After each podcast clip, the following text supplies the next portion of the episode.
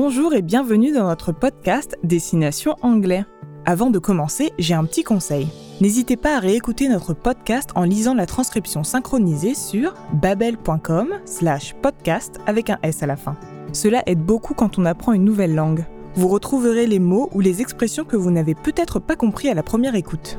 C'est parti Dans cet épisode, nous allons quitter les hivers glaciales du Wisconsin pour rejoindre le climat chaud et doux de la Californie du Sud.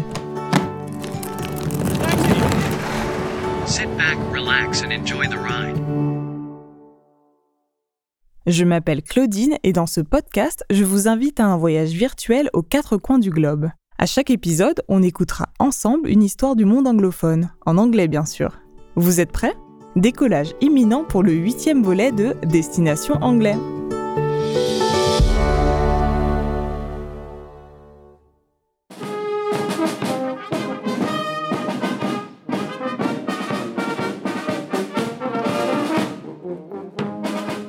Aujourd'hui, Ted va nous parler du temps où il jouait de la grosse caisse dans la fanfare, in the marching band, de son université du Wisconsin.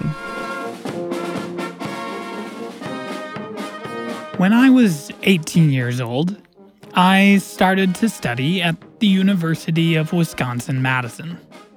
I studied German for four years, but I also played bass drum in the marching band. Many universities in the States have marching bands. They usually perform at sporting events like football games and are a big part of the atmosphere on game day.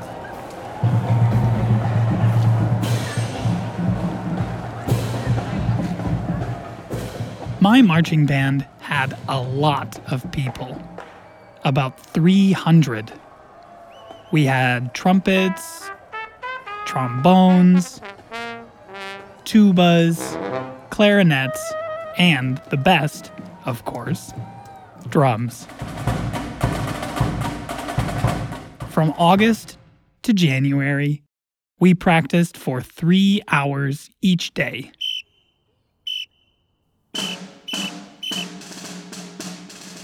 We also had to memorize new music every week.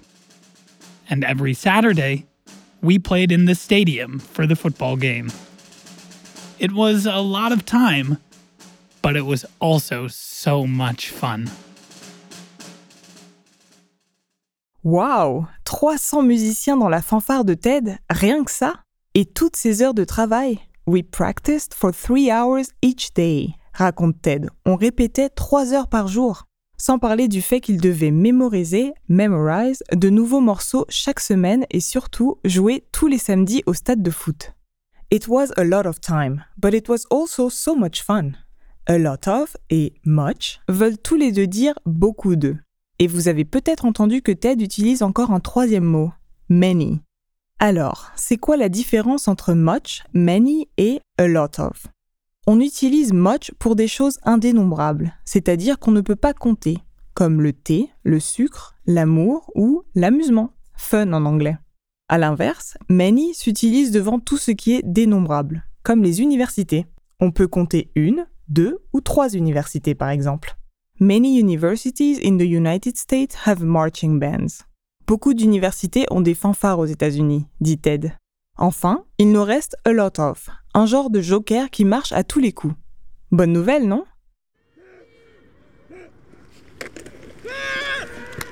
In college football, teams can go to a bowl game if they win enough games during the season.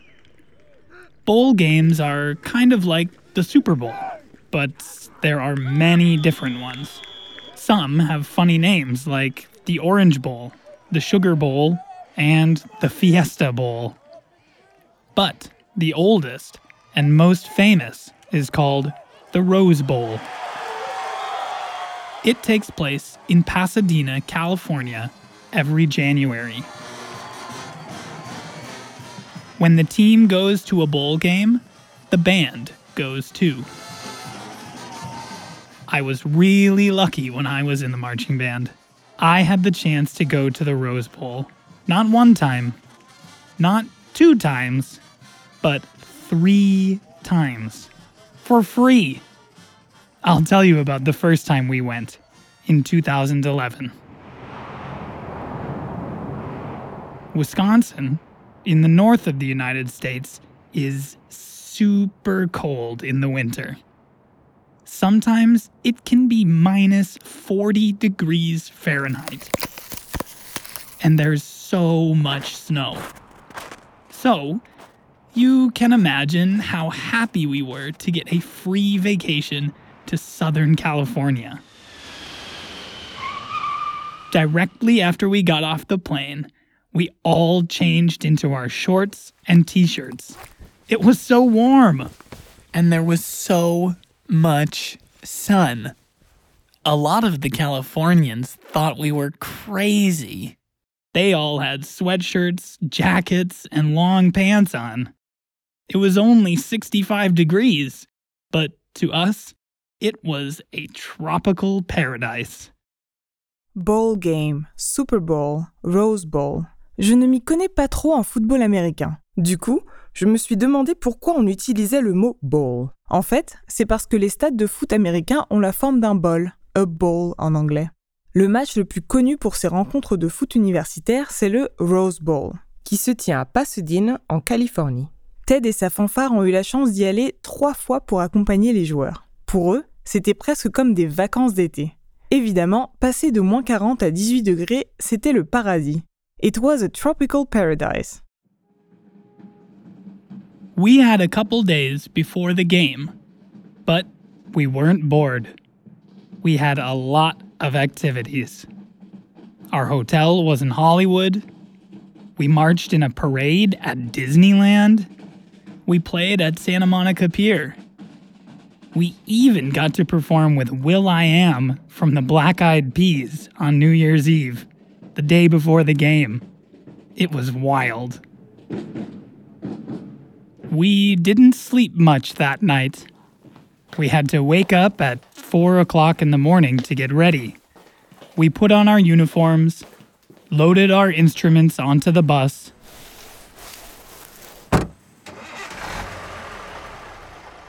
and drove from Hollywood to Pasadena. The first and most difficult event of the day was the Rose Parade. The parade is five and a half miles long. My bass drum was about 45 pounds. And the weather that day was really hot, about 80 degrees at 8 a.m. And my uniform was made of wool. This would not be easy. For the next three hours, we marched and played and marched and played and marched and played.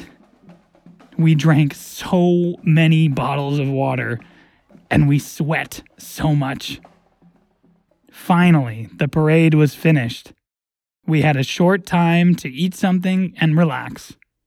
Then, it was time to go into the stadium. Et c'est parti pour 9 km de marche sous la chaleur avec une grosse caisse de 20 kg et un uniforme en laine. We weren't bored, on ne s'ennuyait pas. Ça, je veux bien le croire. La Rose Parade est un événement spectaculaire suivi par des millions de téléspectateurs.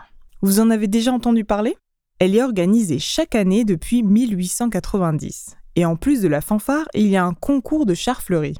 Vous trouverez plein de photos avec la transcription si vous voulez voir à quoi ça ressemble. Mais la Rose Parade, ce n'était que le début. Then it was time to go into the stadium. Et oui, le stade de foot attendait nos musiciens.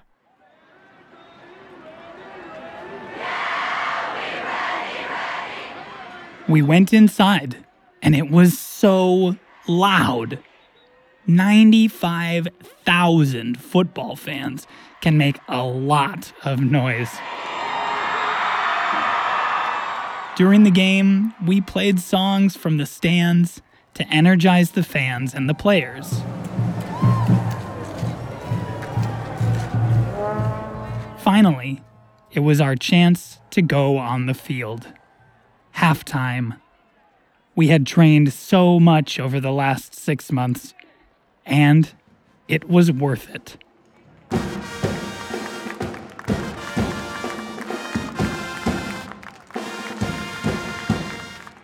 The show was perfect. Every turn, every note, all perfect. We finished, and the crowd went wild. After the halftime show, we watched the rest of the game. Our football team lost by two points, but we weren't too sad. We had a great time in California. The weather, the performances, Disneyland, and New Year's Eve in Los Angeles. Maybe the football team lost, but the band, the band won. 95 000 fans que la fanfare de Ted allait électriser, energize, depuis les tribunes. Ça valait le coup de répéter d'arrache-pied pendant six mois, non? Et enfin, à la mi-temps, le grand moment est arrivé. Celui d'aller sur le terrain de jeu pour jouer au milieu de la foule, The Crowd en délire. The show was perfect. Le spectacle était parfait. Alors, au final, le score de son équipe n'avait plus vraiment d'importance pour Ted. La fanfare, elle, avait définitivement remporté le match. Notre épisode d'aujourd'hui touche à sa fin. J'espère qu'il vous a plu et que vous avez appris des choses sur la tradition des marching bands aux États-Unis. Si vous souhaitez en savoir plus sur much, many et a lot of, n'hésitez pas à jeter un œil au cours de grammaire sur notre application Babel. Et surtout, ne vous découragez pas si vous n'avez pas tout compris. Ça ira mieux à la prochaine écoute. Qu'avez-vous pensé de notre podcast?